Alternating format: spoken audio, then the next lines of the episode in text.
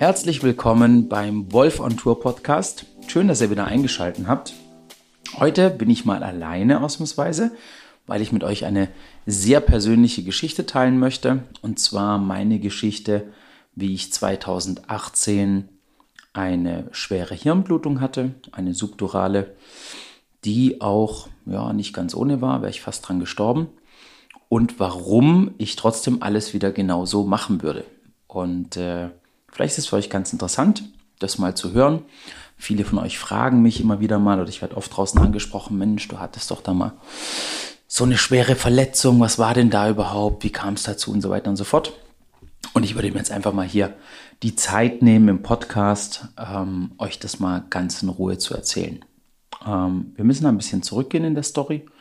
Ich habe tatsächlich mein, ja, fast mein ganzes Leben an Kampfsport gemacht. Ich habe mit sieben Jahren tatsächlich mit Karate angefangen. Da lange Zeit viel Spaß gehabt und bin dann irgendwann vom Karate ähm, gewechselt so Richtung ja, Kickboxen, Thai-Boxen, Boxen. Hat mir sehr, sehr viel Spaß gemacht. Ein ähm, bisschen gerungen habe ich dann noch, also Luta Livre.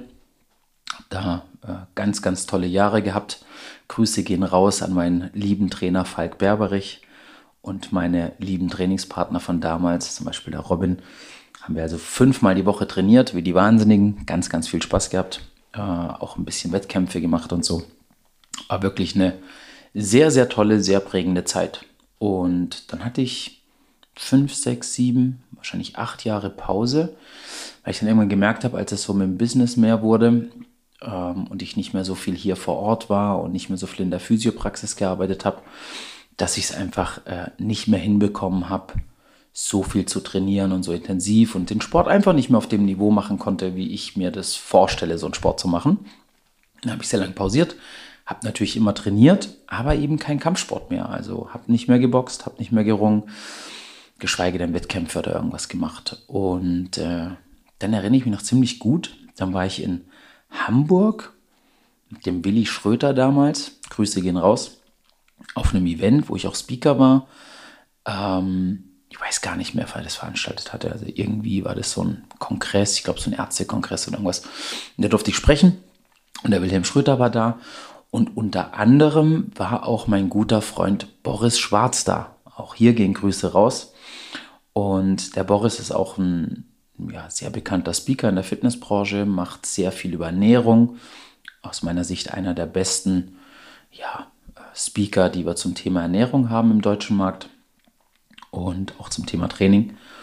Und dann haben wir so ein bisschen gequatscht und dann sagt der Boris, ah Mensch, du hast doch früher auch geboxt. Und ich, ja, ja, habe ich viel gemacht, hat Spaß gemacht. Und er, ja, ich auch früher, war toll. Ich habe da, ich glaube, der hat sogar bis Bundesliga oder sowas geboxt. Ähm, als er jung war, also richtig gut, ähm, deutlich besser als ich, zumindest deutlich höher als ich, weil ich das besser ja nie gesehen habe.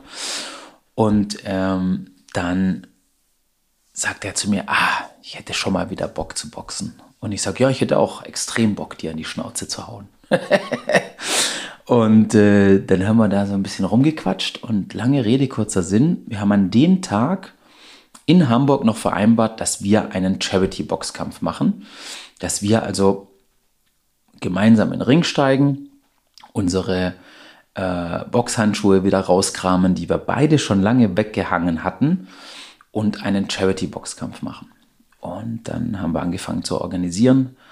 Äh, ich weiß noch, wir hätten in der Nähe von Frankfurt in einem Studio das Ganze abgehalten, in so einer Multifunktionsanlage und ähm, hatten da also auch schon die Location, haben dann angefangen in die Werbung zu gehen, haben also unter anderem quasi unsere Körper verkauft, wenn man so will. Und zwar konnte man auf unseren äh, Körpern quasi äh, Werbung buchen. Also du konntest dir irgendwie einen Bizeps von Boris oder von mir buchen für Betrag X, der wurde dann gespendet und dafür hätten wir dann das Logo sozusagen bei uns auf den Arm, auf den Rücken, auf den Bauch, auf die Brust, wo auch immer, ähm, quasi gedruckt oder ja, wie so tätowiert quasi für den Kampf.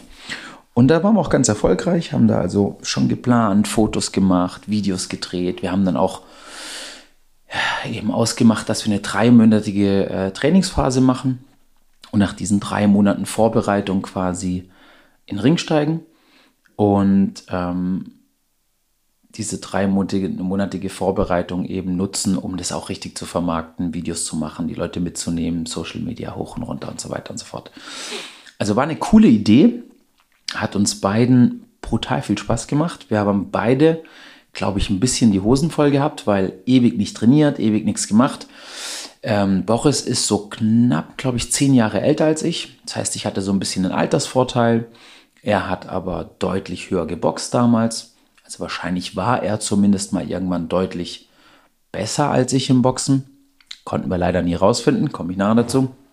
Ähm, aber wir hatten beide eben es extrem ernst genommen, haben dann eben ja angefangen wieder zu trainieren wie die Bekloppten. Also von null habe ich dann angefangen äh, mit meinem Trainer wieder, Falk Berberich, wirklich quasi täglich zu trainieren, zu boxen. Und ähm, was ich immer in der Vergangenheit so hatte, äh, ich war also immer schon beim, beim Kampfsport eher so der, der Sparringsweltmeister. Also erstens war ich im Sparring meistens besser als in den Wettkämpfen.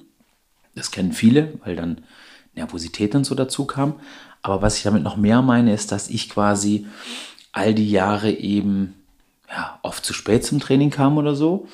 Oder noch so kurz vor knapp, aber eben immer zum Sparring da war. Also mir hat es immer extrem viel Spaß gemacht, mich dann wirklich zu prügeln und wirklich, ähm, ach, prügeln hört sich so negativ an, wenn jetzt wieder die Leute das hören, die von Kampfsport nicht so die Ahnung haben. Also ich habe sehr, sehr gerne gekämpft. Und das hat mir immer brutal viel Spaß gemacht. Da war ich immer da, immer vorne dabei und war mir auch für kein Sparring zu schade. Ich habe Egal, ob die Leute größer, schwerer, völlig wurscht. Ich habe einfach früher, die Leute, die mir trainiert haben, wissen das, mit jedem gekämpft, der wollte, bin immer gerne in den Ring oder auf die Matte gegangen. So, und äh, dann haben wir angefangen zu trainieren wie die Wilden. Ich eben wieder mit dem Falk und mit meiner alten Gang sozusagen, die sich übrigens wahnsinnig weiterentwickelt hatten. Also zu der Zeit, wo ich mit denen noch trainiert habe, zu der Zeit, wo ich dann wieder angefangen habe, mit ihnen zu trainieren, hat äh, gerade der Falk sich nicht nur businessmäßig extrem weiterentwickelt, sondern auch äh, vom Boxerischen, äh, vom ganzen Trainings-Know-how und so weiter. Ganz, ganz andere Welt als das, was ich dann damals noch kannte. So, und dann haben wir einen Plan geschmiedet und haben angefangen zu trainieren und ich habe eben wie ein Berserker wieder angefangen, Boxen zu trainieren. Und was ich eigentlich gerade erzählen wollte mit meiner Sparringsrunde, die ich erzählt habe, also dass ich sehr gern Sparring immer gemacht habe. Ich habe früher mal die Erfahrung gemacht, dass ich eben gerade was das Auge, also im Kampfsport ist das Auge sehr entscheidend, also wie gut sehe ich die Aktionen, die Schläge meines Gegners, ähm, wie gut kann ich diese Geschwindigkeit aufnehmen. Und mein Auge wurde immer sehr, sehr gut, wenn ich eben viel Sparring gemacht habe. Das heißt, ich habe von Anfang an eigentlich zu meinem Trainer Falk gesagt, der mit mir zugegebenermaßen eher sehr viel Bratzen üben wollte, der mit mir sehr technisch arbeiten wollte, wo ich einfach gesagt habe, hey, wir haben nur drei Monate es ist keine Zeit. Ähm, der Boris ist da, glaube ich, eh technisch mir überlegen. Lass uns einfach viel, viel, viel Sparring machen, viel kämpfen, ähm, um einfach das Auge wieder zu entwickeln, den Speed zu entwickeln, auch die Härte wieder zu entwickeln, weil ich hatte sieben, acht Jahre nicht geboxt und man hat dann einfach auch nicht mehr diese Härte, wie wenn man halt fünfmal die Woche trainiert und es einfach gewohnt ist, dass jemand nach einem schlägt. Also ich habe dann gemerkt, die ersten Sparrings, dass ich geblinzelt habe, wenn nach mir geschlagen wurde und all diese Dinge. Das hatte ich natürlich zu aktiven Zeiten so nicht mehr. Also für euch so ein bisschen als Background, wenn man sehr viel trainiert, sehr viel Sparring macht, dann lernt man es eben, diese Reflexe teilweise auszuschalten, also diesen Augenschließ-Blinzel-Reflex, wenn was aufs Auge zukommt. Das kann man sich ein Stück weit wegtrainieren. Und es war bei mir aber alles wieder da, weil ich halt einfach ewig nichts gemacht hatte. Also ich war einfach äh, zwar recht fit, aber jetzt auch kein Konditionsmonster. Ich hatte kurz davor noch die ähm, Charity-Aktion, kurz davor, zwei Jahre oder so davor, mit dem Ralf Pfeiffer, wo wir Kraft-3-Kampf gemacht haben. Das heißt, ich habe sehr viel trainiert, sehr schwer, aber sehr kraftorientiert. Also ich war sehr massig, als wir angefangen haben, in die Vorbereitung zu gehen. Für meine Verhältnisse, also eher so 90 Kilo rum, vielleicht sogar ein bisschen mehr. Und äh, ja, war alles jetzt nicht die optimale Voraussetzung, um sich auf den Boxkampf vorzubereiten. Boris hat auch wie ein Bilder losgelegt und hat dann äh, mit allen möglichen Trainingspartnern äh, trainiert und wir haben ja, Videos aufgenommen, haben uns gegenseitig angestichelt, hoch, hochgetrieben und so. Also war, war schon echt eine geile Zeit und war auch brutal viel Resonanz so aus dem Markt und eben ganz viel Spenden. Ich glaube, wir hatten schon in der Kürze der Zeit, ich will jetzt nicht lügen, aber so um die 15.000 Euro Spenden schon gesammelt. Lange, lange bevor überhaupt der Boxkampf auch nur in greifbarer Nähe gewesen wäre. Ne? Und in irgendeinem Sparring, wo wir da so am Vorbereiten waren und am Kämpfen waren, ich meine mich sogar zu erinnern, wann das war. Ich hatte noch tagsüber eine Schulung in Engen. Da habe ich noch irgendwie ähm, ja, eine, eine Five-Schulung gehalten. Habe noch da irgendwie, es war glaube ich eine Therapieschulung, wo wir sehr tief gegangen sind in die Behandlungsmethoden und so mit Therapeuten. Und am Abend bin ich dann rübergefahren in die Kampfsportschule vom Falk und wir haben halt eben wieder geboxt. Ne? Ähm, Haufen junge Leute dabei, die natürlich hoch ambitioniert mir altem Sack zeigen wollten, wo der Frosch die Locken hat. Und ich vermute, dass ich an diesem Tag, also ich weiß, dass es in einem Sparring passiert sein muss, ich weiß aber nicht hundertprozentig in welchem. Ich vermute aber an diesem Abend. Ähm, ich weiß noch, dass ein äh, Kunde noch mitgegangen ist zum Zuschauen, der Sebastian Orendi. Grüße gehen raus. Äh, der mit auf der Schulung war, auch ein Physiotherapeut. Und an dem Abend haben wir relativ hartes Sparring gemacht und dann hatte ich Kopfschmerzen. So und jetzt sagen alle, naja gut, da hat er Kopfschmerzen gehabt, äh, hätte man ja mal reagieren können oder was machen können. Ganz ehrlich unter uns, ich hatte immer Kopfschmerzen. Also solange ich aktiv Kampfsport gemacht habe. Also es war für mich das Normalste von der Welt, dass wenn wir halt äh, Sparring gemacht haben an irgendeinem Tag und das intensiver gemacht haben, härter gemacht haben, dann hatte ich halt oft mal Kopfschmerzen. Nicht lang, nicht anhaltend, aber hat halt dazugehört. Ne? Und diese Kopfschmerzen gingen aber nicht weg. Die waren die ganze Zeit da und dann im Endeffekt über Wochen, Monate waren die da. Und ich habe mir aber nicht viel Mütze gemacht, weil ich habe dann eher so für mich gedacht, ja, bist halt irgendwie ein Weichei geworden oder bist nichts mehr gewohnt oder mein Nacken war dann auch sehr verspannt oder dass ich halt dann irgendwie dieses Trainingspensum, dieses viele Sparring und so, ich habe das so als so ein Weichei-Ding abgetan. Ne? Muss es aber auch ein bisschen begründen, bevor ich mich jetzt für völlig bekloppt halte da draußen. Bin selbst Physio, ich kenne mich ein bisschen aus, ich weiß, wie Ausfallerscheinungen aussehen, ich weiß, was Anzeichen sind von einer Kopfverletzung, Hirnhautentzündung, was auch immer. Und da hatte ich nichts von. Also ich hatte keinerlei Ausfälle. Ich war fit, ich konnte laufen, ich konnte boxen, ich konnte alles machen. Ich hatte halt nur die ganze Zeit Kopfschmerzen. So, und nur Schmerzen hat mich jetzt halt nicht dazu bewegt, zum Arzt zu gehen oder irgendwie da aktiv zu werden. Das heißt, ich habe die ganze Zeit weiter trainiert, habe weiter Business gemacht. Ähm, ich erinnere mich zum Beispiel an einen Abend, da war diese Mirai-Vorstellung damals. Ähm, also gab er den Rainer Schaller, möge er in Ruhe, Ruhe in, möge er in, in Frieden ruhen, ähm, der jetzt mit dem Flugzeug abgestürzt ist. Der hatte dort ein Monsterprojekt geplant mit so einer riesigen Trainingsfläche und wollte quasi uns Industrie ja, davon überzeugen, dass wir damit einsteigen und wie so eine Messefläche das nutzen und unsere Geräte dahin stellen. So, und dann war ich dort, das war in Köln oder in der Nähe von Köln. Und da habe ich an dem Tag dann noch mit dem Marc Weitel äh, einen Ausdauertest gemacht auf dem Wattbike. Habe dort auch noch ganz gut abgeschlossen. Und abends war ich dann noch mit Stefan Höhnen essen. Auch hier gehen ganz, ganz liebe Grüße raus, lieber Stefan. Ähm, Im Reef and Beef ähm, in Köln haben wir ganz toll gegessen und auch kleine witzige Randnotiz. Damals haben wir dann den äh, Mahmoud Shah getroffen am Abend in dem Restaurant und den habe ich jetzt wiederum äh, vor zwei Wochen getroffen und mit ihm Five trainiert. Also die Welt ist manchmal klein. Auf jeden Fall hatte ich da schon Vollgas die Hirnblutung, weiß ich im Nachgang. Und dann bin ich mit Stefan bis 1 Uhr nachts essen gewesen, oder lass es 12 Uhr gewesen sein. Und bin dann bis morgens 6 oder 7 einfach nachts nach Hause gefahren, weil ich nach Hause wollte zur Family. Ne? Das heißt, ich bin mit einer Hirnblutung, mit einer schweren Verletzung, von der ich aber nichts wusste, außer dass ich die ganze Zeit Kopfschmerzen hatte, bin ich dann auch nach Hause gefahren. Ne?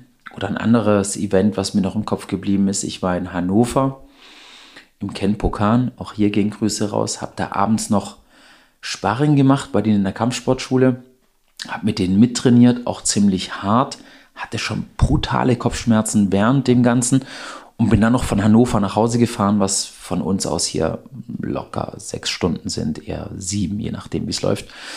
Also völlig wahnsinnig, wenn ich da zurückdenke, was ich alles in dieser Zeit gemacht habe, wo diese Verletzung schon da gewesen sein muss. So.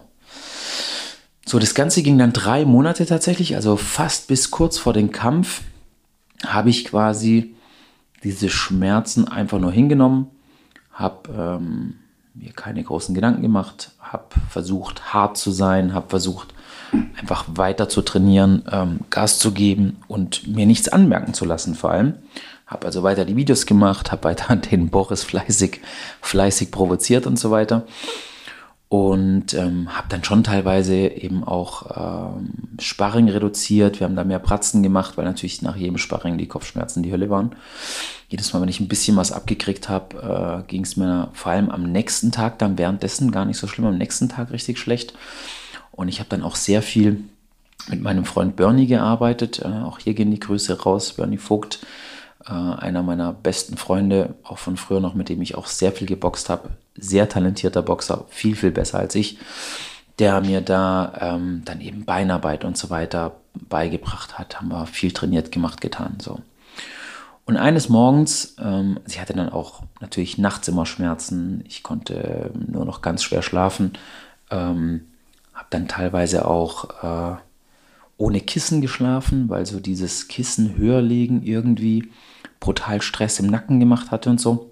Und im Nachgang weiß ich halt, das war auch, weil mein Rückenmark total unter Spannung stand, weil halt einfach so ein Überdruck im kompletten lymphatischen, nicht im lymphatischen, sondern im, ähm, in diesem ganzen Likorraum, diesem Likorsystem einfach schon ein wahnsinniger Überdruck war.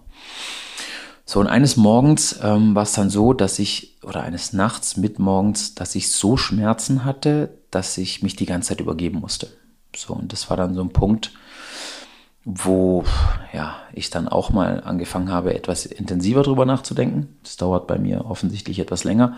Und wo vor allem dann auch meine Frau gesagt hat, ey, wir gehen das jetzt mal abchecken, ja. Irgendwas stimmt mit dir nicht, das sind ja nicht nur Kopfschmerzen oder Migräne oder sonst irgendwas. Und an diesem Tag tatsächlich hatten wir noch einen Notartermin. Ich habe da ähm, mit meinem Partner Christoph zusammen eine große Immobilie gekauft, in der ein Fitnessstudio drin ist.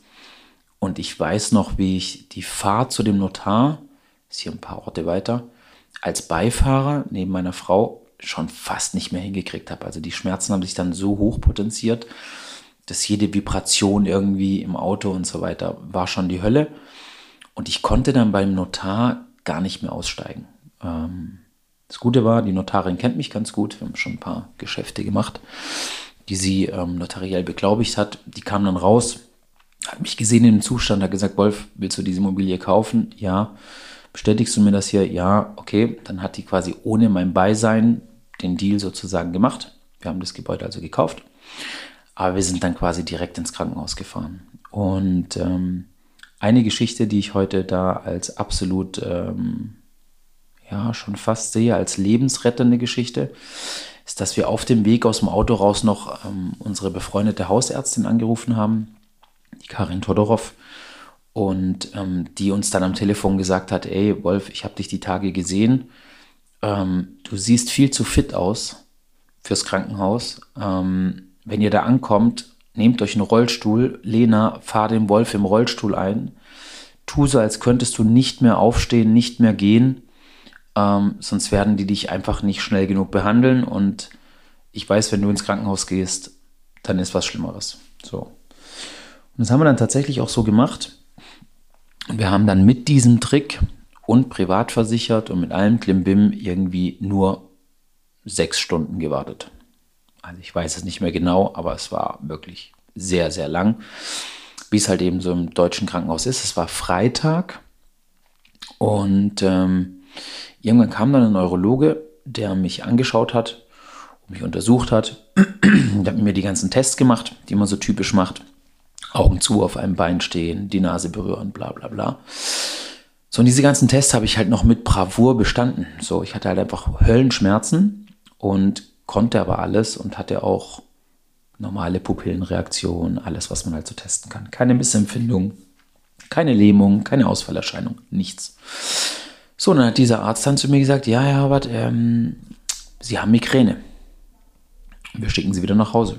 Sie kriegen ein paar Tabletten mit äh, und ich gebe Ihnen gleich mal ein ordentliches Schmerzmittel und dann gehen Sie nach Hause. Okay.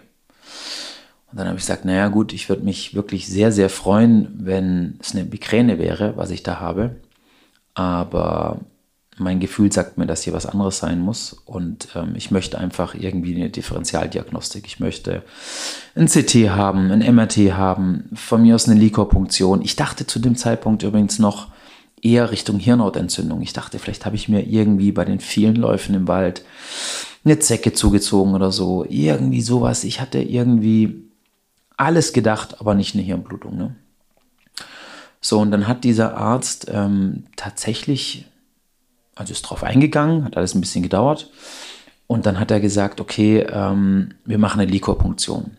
Und im Nachgang ist einfach so, dass ich weiß, dass diese Likorpunktion mich fast umgebracht hätte und dass er die eigentlich hätte nicht an Stelle 1 machen dürfen. So, hat er aber gemacht, warum auch immer. Ich möchte auch hier gar keinen Vorwurf machen. Ich möchte euch einfach nur erzählen, wie es war, wie ich es erlebt habe. Und ähm, dann hat er quasi ähm, diese Likorpunktion gemacht. Ich weiß noch, dass ich in den Armen meiner Frau lag sozusagen und er von hinten eingestochen hat. Ich habe davor so scheißegal Tropfen bekommen, nenne ich es jetzt mal. Ich weiß nicht, was es war. Ähm, um einfach das Ganze erträglicher zu machen. Und dann war das so, normalerweise sticht man da ein und der Arzt muss das Likor rausziehen aktiv. bei mir war so ein Überdruck im System, dass quasi dem Arzt das Blut, also Blut und Likor oder blutiges Likor schon entgegengespritzt kam. Ähm, und er das fast nicht geschafft hat, diese Blutung oder ja, wie auch immer man das nennt, wenn das Likor austritt, wieder zu stillen und das wieder ähm, zum Aufhören zu bewegen. Und ja, im Nachgang wusste ich dann halt einfach, hat man dann gesehen auf den CT-Bildern, die er gemacht hat, dass ich eigentlich zu dem Zeitpunkt schon kurz vor einem Hirnstamminfarkt war. Also sprich, wo das Hirnstamm der Hirnstamm, ähm, nach unten rutscht, ins Rückenmark rein quasi und dann bist du halt einfach sofort tot. Und dadurch, dass er quasi unten punktiert hat, gab es ja wie ein Sog nach unten, weil Flüssigkeit ausgetreten ist. Und das hätte halt eigentlich ganz, ganz leicht zu diesem Hirnstamminfarkt führen können. Ne? Und äh, ja, aber nicht so cool. Dann war er natürlich dann doch plötzlich ziemlich nervös, weil er dann gemerkt hat, okay, blutiger Likor. Ähm, da haben wir mal definitiv keine Migräne. Und dann äh, ging es auch relativ schnell, dass ich ins CT kam. Und dann haben die CT-Aufnahmen gemacht und ich habe im Zimmer gewartet und dann kam eben dieser Neurologe wieder zurück, ähm, hat mich angeschaut und hat gesagt, okay, Herr Harvard, jetzt bin ich doch sehr, sehr überrascht, dass Sie noch mit mir sprechen. Weil man einfach gesehen hat, da muss man auch kein Arzt für sein, ähm, dass halt in meinem Frontallappenbereich, also vorne im Kopf quasi, Stirnbereich, riesige Einblutungen waren. Subdural, also quasi außenliegend am Gehirn und das Gehirn halt schon krass zusammengequetscht hatten. Und ähm, ja, dann war die Diagnose da, also Hirnblutung war klar, relativ große Hirnblutung und ähm, eben sehr viel Blut im Likor, das war auch klar. Und das war dann so die Situation, war dann mittlerweile Freitagabend und dann sagte der Arzt zu mir, ja, wir müssen sie höchstwahrscheinlich operieren, also eine Dekompressionsoperation, also Löcher in Schädel bohrt und das Blut rausspült quasi. Aber wir möchten davor gerne ähm, ein MRT machen. Dann sage ich, ja klar, dann machen wir ein MRT. Ja, Freitagabend, äh, keiner da den MRT machen kann. Sage ich, ja, bin privat versichert, bezahle es auch gerne selber. Ich brauche ein MRT.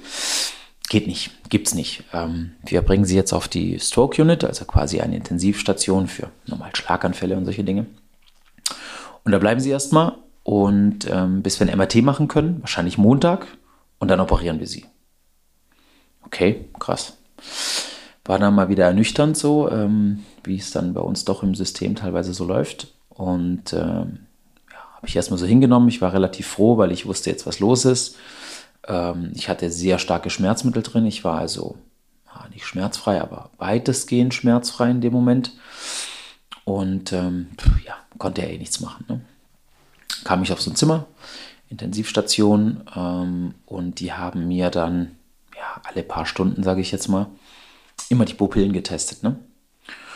Und also es kennt ihr, wenn man einfach so quasi Pupillen, Augen zu und dann mit der Taschenlampe so reinleuchtet und guckt, ob die Pupille halt adäquat reagiert. So und dann war dann irgendwann in der Nacht äh, wieder so eine Intensivschwester bei mir, macht diesen Test und ich merke, wie sie nochmal macht und nochmal macht und nochmal macht. Und dann sage ich zu ihr, ist nicht gut, hm?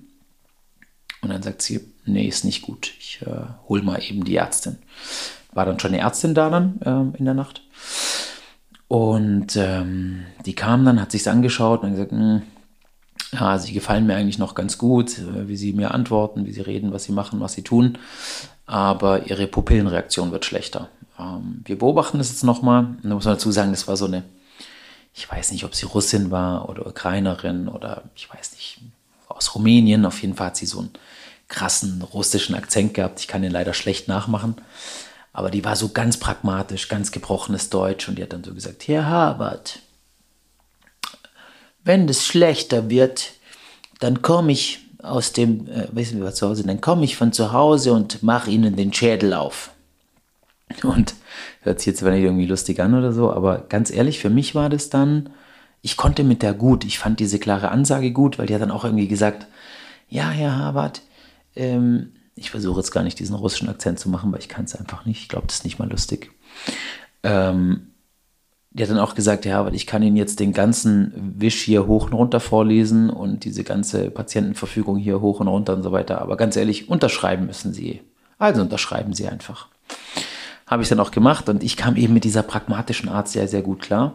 Und die hat mir dann auch erklärt, ja, wie die OP abläuft. Dann hat sie mir erklärt, dass das ein Bohrer ist.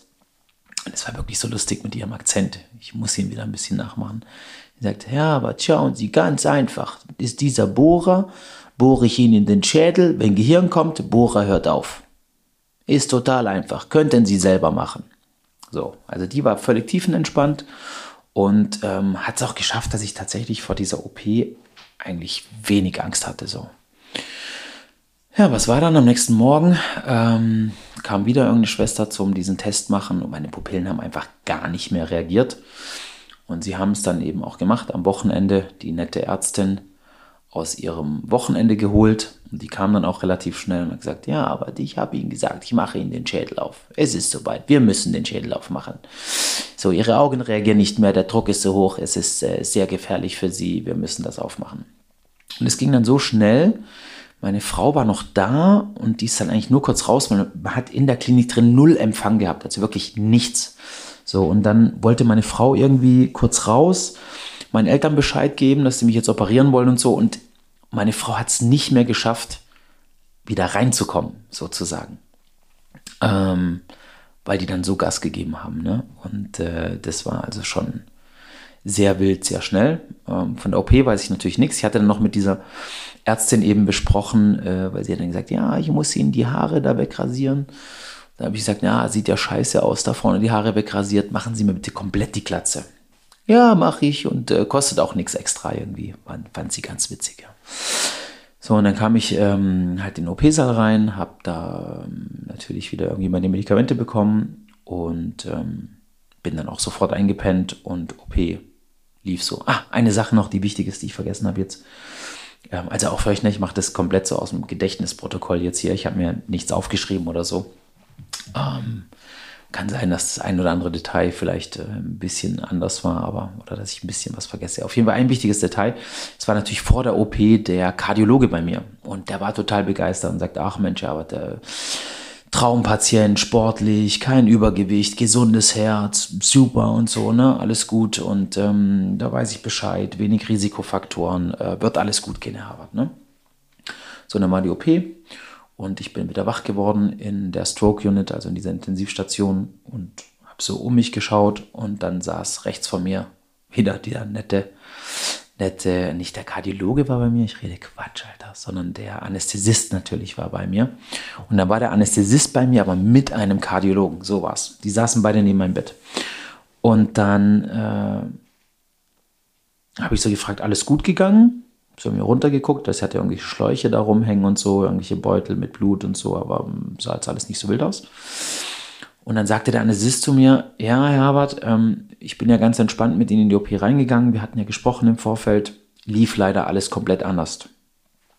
Sag ich, okay, was denn? Und dann sagt er, schauen Sie mal links hoch zum Bildschirm. Und ich schaue so links nach oben. Und dann war halt dieses Monitoring da, ne, kennt ihr alle. Und dann hatte ich einen Puls von 18 Schlägen. Dann sage ich, okay, ist ein bisschen niedrig. Dann sagt er, ja, als wir diese Dekompression gemacht haben, das Blut rausgespült haben und ihr Hirnstamm sich quasi wieder auseinanderdehnen konnte, das ganze Gehirn, vor allem aber der Hirnstamm, weil dort wird halt eben Puls und so weiter maßgeblich geregelt. Als wir das entlastet haben, ist ihr Puls quasi komplett in den Keller gefallen und sie hatten mehrere Herzstillstände und ich konnte nur eben mit Medikamenten, ich glaube, da gibt man Adrenalin und so, das Herz halt wieder dazu bringen zu schlagen und ähm, ihr Puls ist halt immer noch krass zu niedrig. Und wir sind froh, dass sie jetzt aufgewacht sind, so ungefähr, ne? war so die Aussage. Und dann hat der Kardiologe übernommen und sagte dann so, ja, Herbert, ich äh, bleib hier bei Ihnen, ähm, weil wir halt Sorge haben, dass wieder ein Zwischenfall mit Ihrem Herzen ist. Und ähm, ja, die gute Nachricht, die OP lief gut, alles gut. Also wir konnten das weitestgehend entfernen. Sie haben die Drainagen drin, das wird jetzt noch ein paar Tage nachlaufen. Und das Gehirn wird sich wieder normalerweise vollends ausbreiten und ähm, wir konnten jetzt auch keine Schädigungen oder sowas sehen. Aber die schlechte Nachricht, wir würden Ihnen jetzt normalerweise sehr starke Schmerzmittel nehmen, weil erfahrungsgemäß die Patienten nach dieser OP große Schmerzen haben, weil wir halt am Liquor-System, also an diesem Gehirnwassersystem rumschrauben, rumgeschraubt haben. Und ähm, wir trauen uns aber nicht, ihnen starke Schmerzmittel zu geben oder überhaupt ein Schmerzmittel zu geben, was irgendwie ähm, ja, über eine Ibuprofen oder ein äh, Paracetamol hinweggeht, weil diese Medikamente nochmal zur Folge hätten, dass der Puls nochmal runtergeht. Und wir haben dann einfach Angst, dass sie einen Herzstillstand erleiden. So, und ähm, wir gehen davon aus, dass sie brutale Schmerzen haben werden, aber wir können da nichts tun an der Stelle. Da müssen sie durch. So, und ich will es mal so beschreiben, ich habe in dieser Nacht, ähm, würde ich sagen, bin ich so zehn Jahre gealtert. Also das waren die Qualität von Schmerz. Ich meine, man vergisst wieder, man verdrängt wieder. Ich kann mich da gar nicht so 100% dran erinnern. Aber das waren so abartige Zerstörungsschmerzen, dass ich eigentlich diese ganze Nacht, also wie so ein Horrorfilm erlebt habe, wie in so einem Delirium. Und die ganze Nacht so Schmerzen hatte, dass ich eigentlich nur dagegen angekämpft habe, nicht epileptische Anfälle zu bekommen. Also ich habe gemerkt, wie meine Beine in Rotation gehen, wie meine Arme sich ranziehen, also so typische spastische Muster, die ich ja nun leider von Patienten ganz gut kenne, nach ähm, irgendwelchen Verletzungen des zentralen Nervensystems oder des Gehirns. Und ich war eigentlich die ganze Zeit nur damit beschäftigt, diesen Schmerz irgendwie so zu handeln, dass ich meinen Körper wieder so entspannen konnte, dass ich nicht irgendwelche Anfälle bekomme. Und das war wirklich ähm, eine unvorstellbare, unvorstellbare Erfahrung. Also die Qualität von Schmerz über diese Dauer war einfach brutal. Und mir kam diese Nacht auch vor wie Tage, Wochen, Jahre. Ich weiß nicht, ihr weißt, wie ich dann teilweise nachts gedacht habe, warum kommt meine Frau mich nicht besuchen? Warum kommt meine Tochter mich nicht besuchen? Also da hatte ich erst eine Tochter. Ähm, warum kommen die nicht? Mögen die mich nicht mehr und so? Weil mir das so lang vorkam. Ne? Also war ganz, ganz krass. Dann ähm, das nächste, was ich mich so richtig erinnere, morgens die Visite.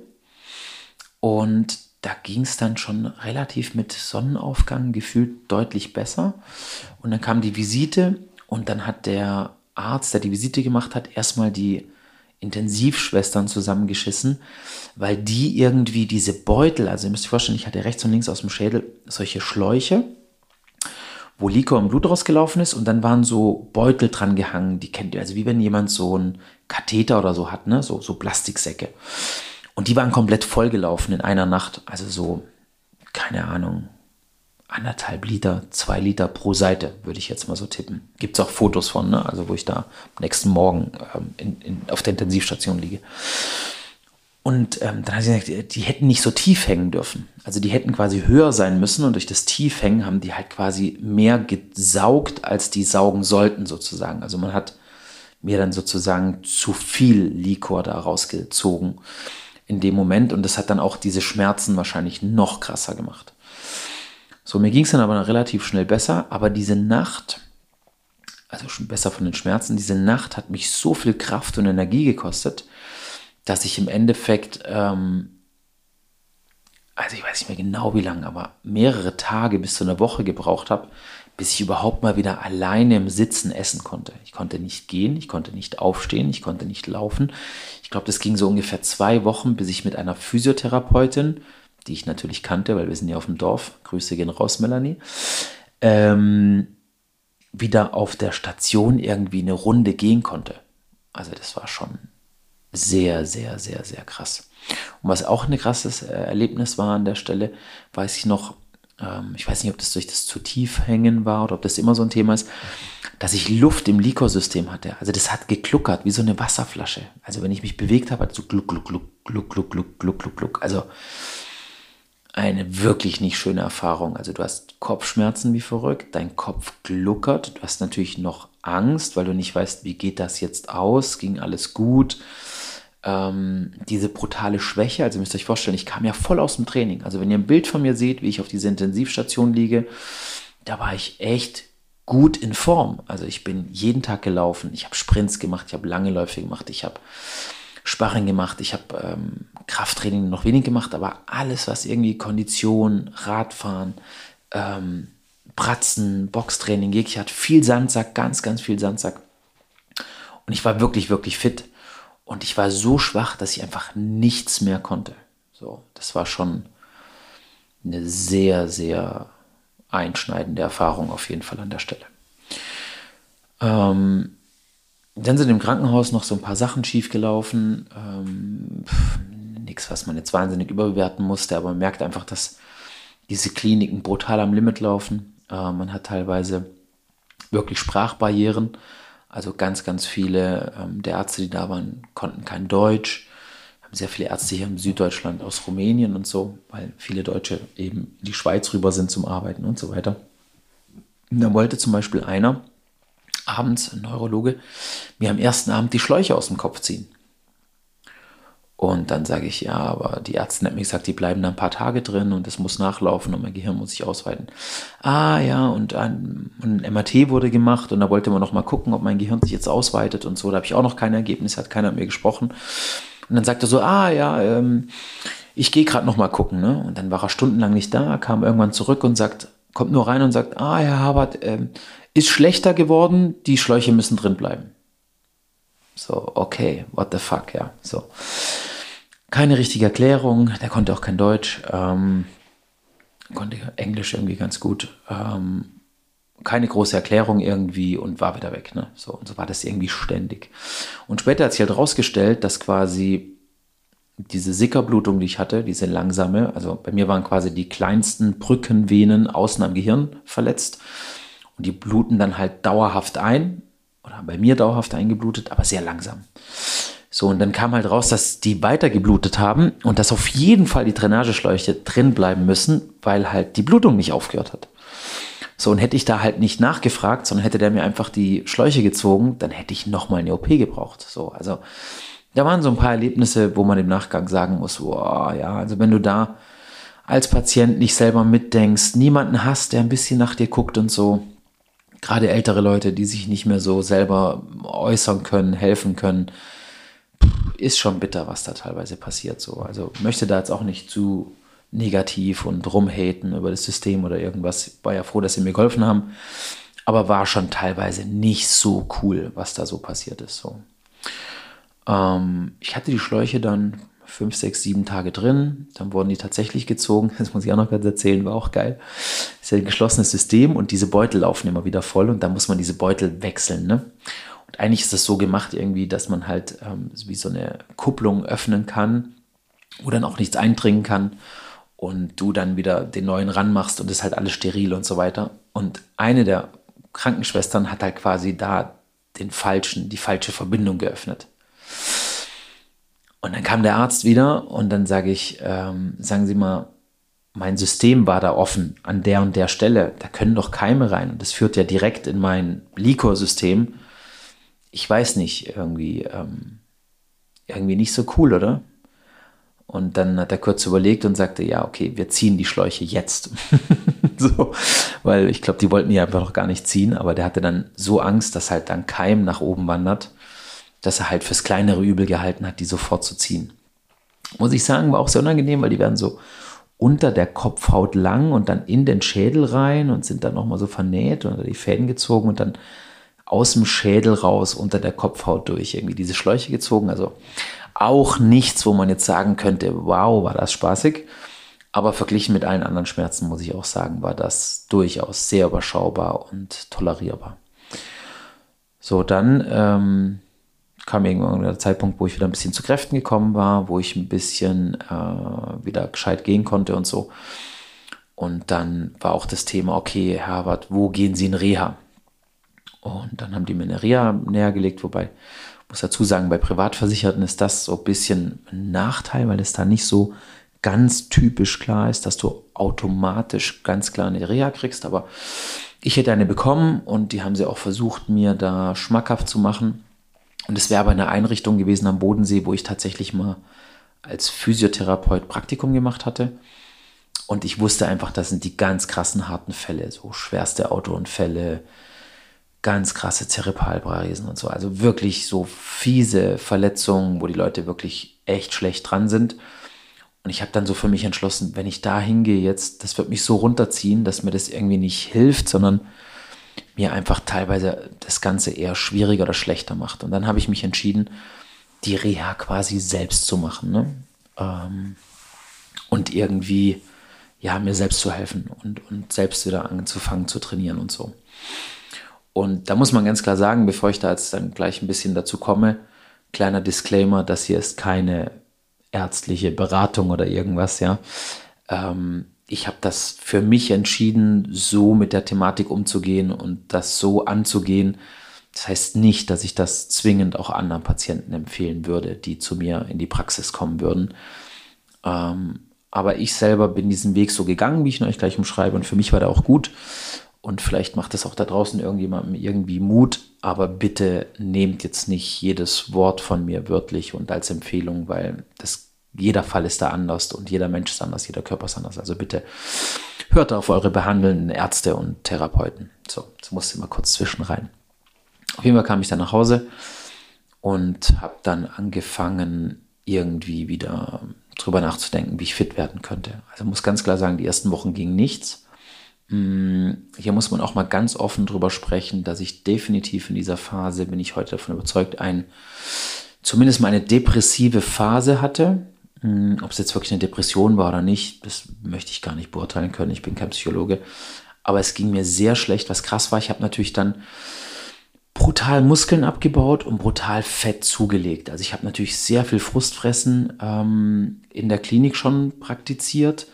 Bin dann nur gelegen, konnte mich gar nicht wegen, kam natürlich aus einem brutalen Trainingspensum und habe dann sehr viel Süßkram und so Schrott gegessen, einfach für Frust.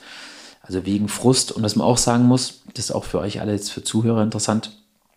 Ich glaube, dass mir ein ganz, ganz großer Lebensretter für mich war bei dieser ganzen Geschichte meine Muskelmasse, die ich damit reingebracht habe, weil der Körper in diesen Regenerationsprozessen und in diesen schweren Verletzungen das Eiweiß aus dem Muskel holt. Du kannst gar nicht so viel Eiweiß zu dir nehmen, erst recht nicht mit Krankenhausnahrung, dass der Körper eben diese Heilungsprozesse daraus bestreiten könnte. Und ich habe natürlich dann brutal viel Muskeln verloren was mir aber natürlich, also bin ich heilfroh, dass ich diese Muskeln hatte, dass mein Körper halt das, diese Aminosäuren aus den Muskeln holen konnte. Und ich bin extrem dicker geworden und natürlich mein Hormonhaushalt war völlig, völlig, völlig entgleist. Ne? Also wenn man viel trainiert, viel schwer trainiert, hast du relativ hohen Testosteronwert, du hast also für natürlichen, hohen natürlichen Testosteronwert, du hast äh, eine gute Wachstumshormonausschüttung durch die Belastung und, und, und. Und es war plötzlich weg.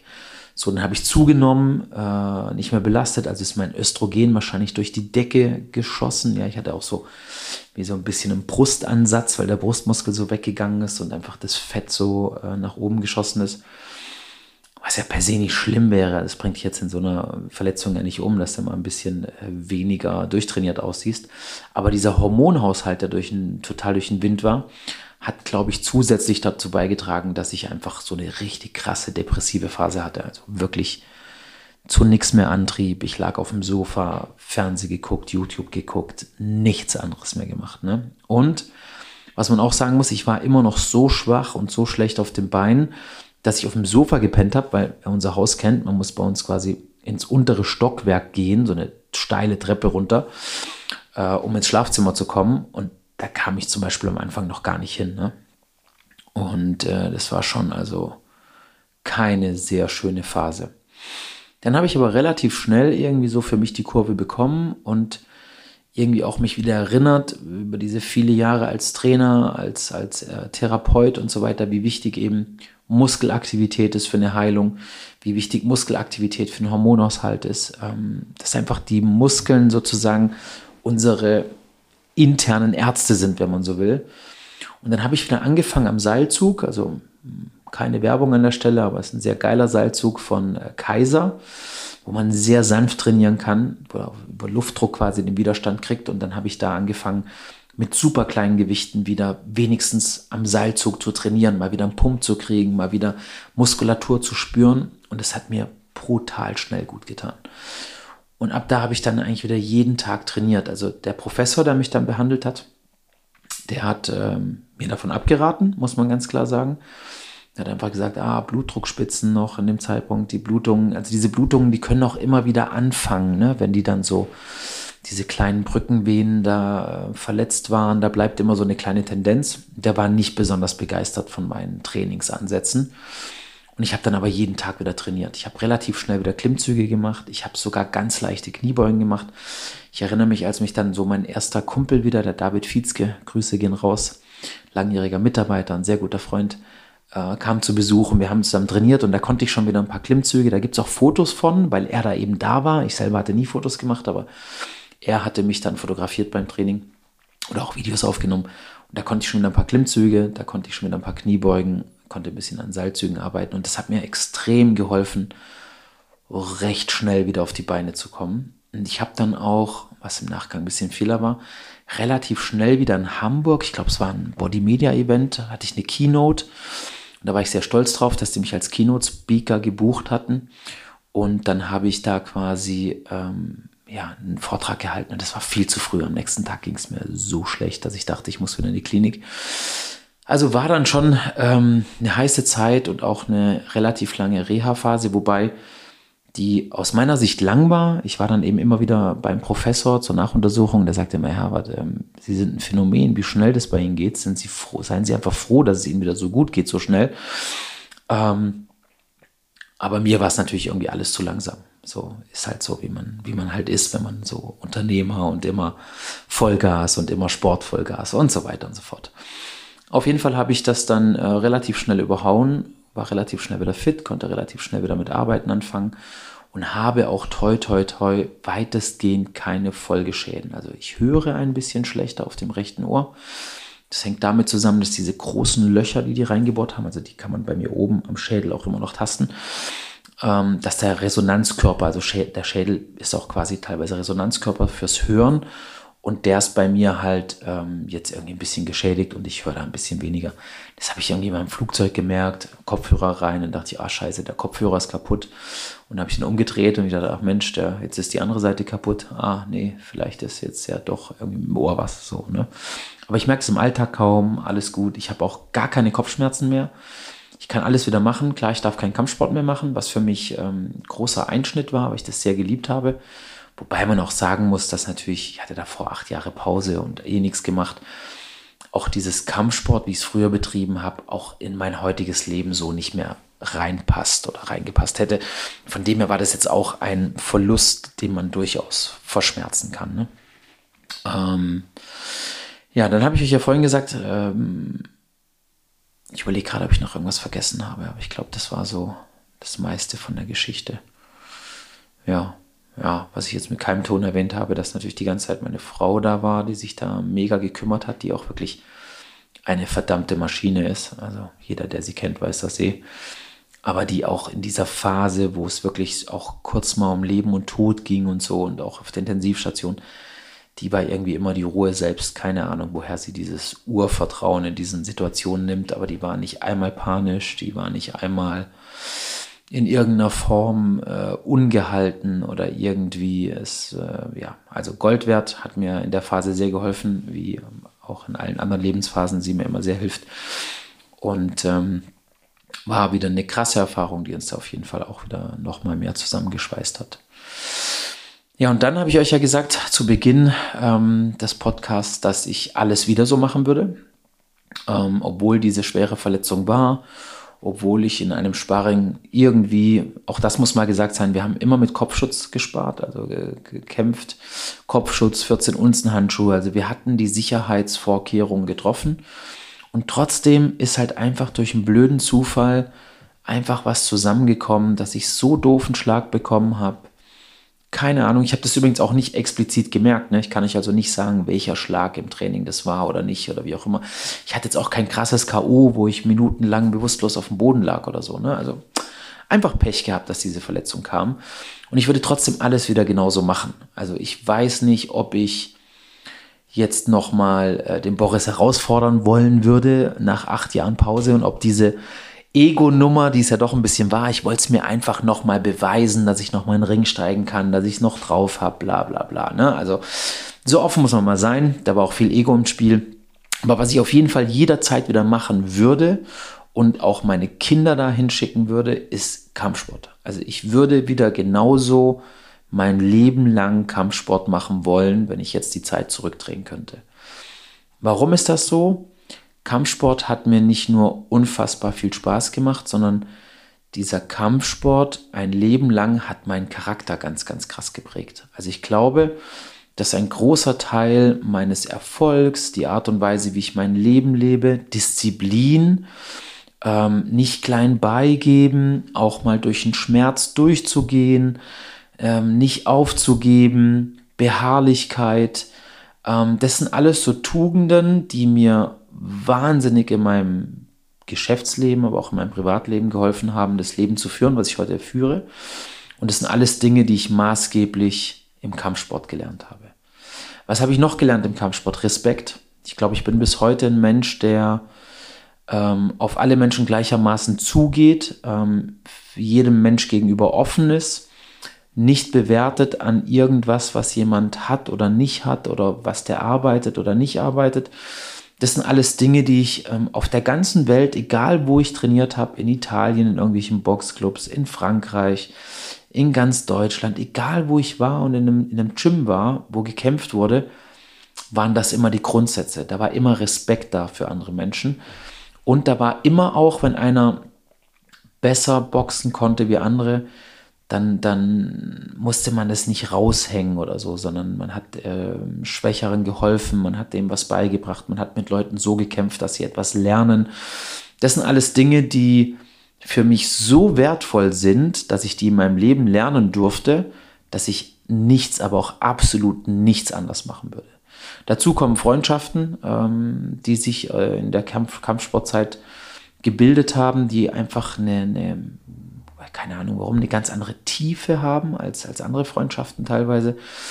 Vielleicht auch, weil man eben beim Luta Livre total vollgeschwitzt, ähm, Haut, Hautkontakt ohne Ende miteinander kämpft und kuschelt oder wie auch immer das dann für den Außenstehenden aussehen mag. Ähm, für mich Kampfsport einfach was ganz, ganz Besonderes. Und ich hoffe, dass ich meine Mädels, äh, meine drei und meinen Sohn, der Ende Januar, Anfang Februar kommen soll, irgendwann auch für Kampfsport begeistern kann, weil ich glaube, dass man als Mensch von ähm, Kampfsport, von Selbstverteidigung, alles, was damit zusammenhängt, einfach wahnsinnig viel ähm, ja, lernen und mitnehmen kann. Und deshalb würde ich tatsächlich diese Verletzung, diese Operation, den ganzen Scheiß, der dran hängt, wieder in Kauf nehmen, um all diese anderen Vorteile in mein Leben reinzuziehen. So und ähm, das möchte ich einfach mal so loswerden, weil es ja dann oft so ist, ja, schlimme Sportarten und so weiter. Wie kann man nur boxen? Oh Gott, oh Gott. Das war meine einzige Verletzung.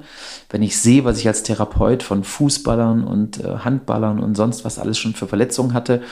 Also jede Sportart hat halt so ihre Dinge und ähm, nicht jeder kriegt eine Hirnblutung. Der boxt, habe einfach ein bisschen Pech gehabt. Und kannst auch eine Hirnblutung beim Football, beim Fußball, von einem Kopfball, rennst gegens Tor, rennst gegen den Torwart, was auch immer, kannst du genauso eine Hirnblutung kriegen. Von dem her, ähm, ja, würde ich alles wieder genau so machen. Mein Appell für den Kampfsport. Ähm, was gibt es sonst noch zu sagen? Ich glaube, ich habe euch die Story ziemlich eindrücklich und ziemlich tief und ziemlich persönlich hier jetzt erzählt. Ähm, ist für mich auch immer nicht so ganz einfach, muss ich sagen. Wobei dieses drüber erzählen irgendwie immer auch ein bisschen hilft, das Ganze zu verarbeiten. Und ich habe es schon ein paar Mal erzählt, auch schon mal auf äh, dem einen oder anderen Vortrag von der Expertenallianz. Und das ist nicht immer ganz einfach, aber tut dann irgendwie auch gut. Deshalb, äh, ihr seid quasi heute ein bisschen meine Therapie gewesen, wenn man so will. Ähm, ich hoffe, ihr fandet das interessant konnte da ein bisschen was äh, mitnehmen. Ähm, ich werde euch öfter mal jetzt so auch mal Podcasts aufnehmen alleine. Ich habe noch die ein oder andere Geschichte, glaube ich, zu erzählen, die für euch spannend sein könnte. Und ja, schaltet da gerne wieder ein. Ich wünsche euch jetzt auf jeden Fall einen schönen Rest Resttag und äh, passt auf euch auf. Bleibt gesund. Und wenn ihr mal irgendwie was abkriegt, was sich halt nicht vermeiden lässt, irgendeine Krankheit, Verletzung, wie auch immer, dann würde es mich sehr freuen, wenn meine kleine Story hier mit Heilungserfolg hinten raus euch ein bisschen helfen würde, damit vielleicht ein bisschen besser umzugehen. So, liebe Grüße und bis bald. Hat mir Spaß gemacht mit euch und äh, ich freue mich bis zum nächsten Mal. Tschüss, euer Wolf.